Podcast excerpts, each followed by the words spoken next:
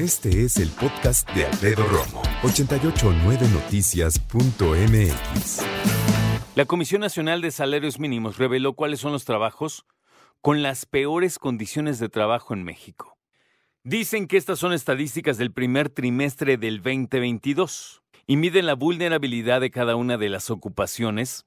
La CONASAMI, como también se le abrevia a la Comisión Nacional de Salarios Mínimos, informa que trabajadores que reportan los menores niveles, y cuando te hablo en condiciones laborales, son sociólogos, escultores, deportistas y diseñadores gráficos, así como vendedores por catálogo, artesanos, parteras, maquillistas, manicuristas y algo que le llaman tejedores de fibras. ¿Qué se contempla para determinar que estos oficios y profesiones que te acabo de mencionar son las que tienen las peores condiciones laborales? La CONASAMI contempla cuatro dimensiones, que son, uno, condiciones laborales tasa de subocupación, tasa de informalidad, mediana del ingreso en cuanto al salario mínimo. 2. Protección legal. Si tienen contrato, si están sindicalizados. 3. Prestaciones sociales. Aquello que tiene que ver con salud, aguinaldo, vacaciones pagadas, utilidades, apoyo para vivienda, ahorro para el retiro. Y cuarto punto, aspectos que le llaman sociodemográficos que tienen que ver con los porcentajes de mujeres y jóvenes en la ocupación, porque mujeres y jóvenes nos damos cuenta que son los que más trabajo les cuesta precisamente encontrar dónde laborar. Los hombres son los que generalmente tienen menos problema en encontrar trabajo.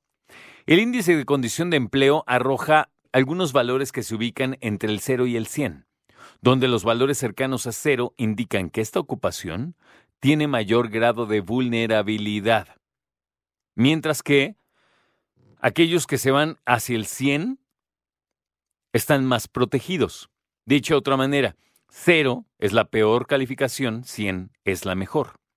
Muchas de las actividades que están en la parte baja del ranking de profesiones y trabajos que desempeñan personas es que están autoempleadas o son informales.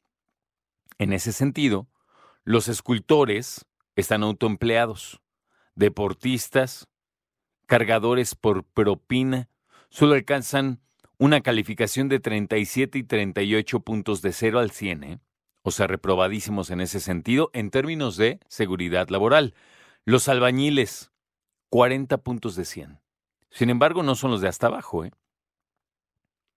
También fotógrafos, cantantes, diseñadores gráficos, alcanzan entre 40 y 42 puntos, porque todos estos no tienen un jefe fijo, les pagan solamente por proyecto y no hay quien les eche la mano ni quien les esté promoviendo por ahí el ahorro para el retiro, nada.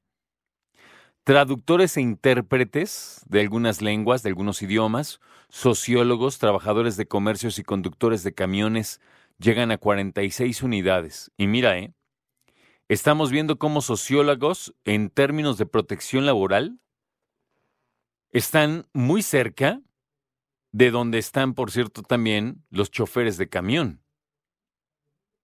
Ahí está, para que lo tengas en cuenta y cómo cuando hablamos de protección laboral, pues ya no importa que hayas estudiado y que no hayas estudiado, ya es como esté organizado todo esto. Vendedores por catálogo, artesanos de productos de bejuco, de vara, de palma, de carrizo, de mimbre y similares. ¿Sabes cuánto tienen? 19 puntos de 100. 19. O sea, no llega ni al 20.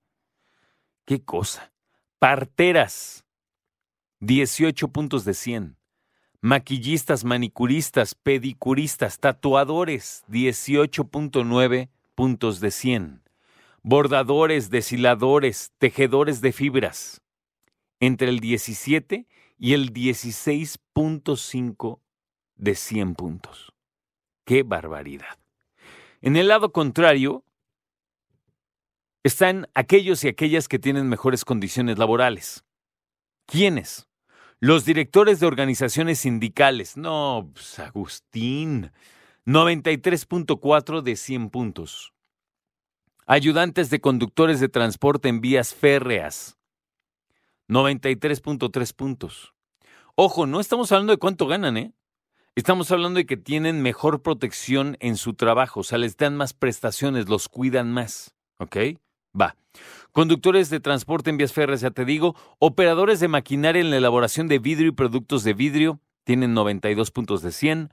Directores y gerentes en servicios contables, financieros, banca y seguros, 91 puntos de cada 100. Yo me he dado cuenta que las personas que estudian actuaría o economía, no quiere decir que les vaya increíble, pero sí quiere decir que tienen un amplio espectro de dónde agarrar trabajo y que les puede ir muy bien. Ahora, una cosa es estudiar economía y, ser eh, un profesionista y todo, y otra cosa es ser experto y ser grande y ser muy reconocido en el ámbito, ¿ok?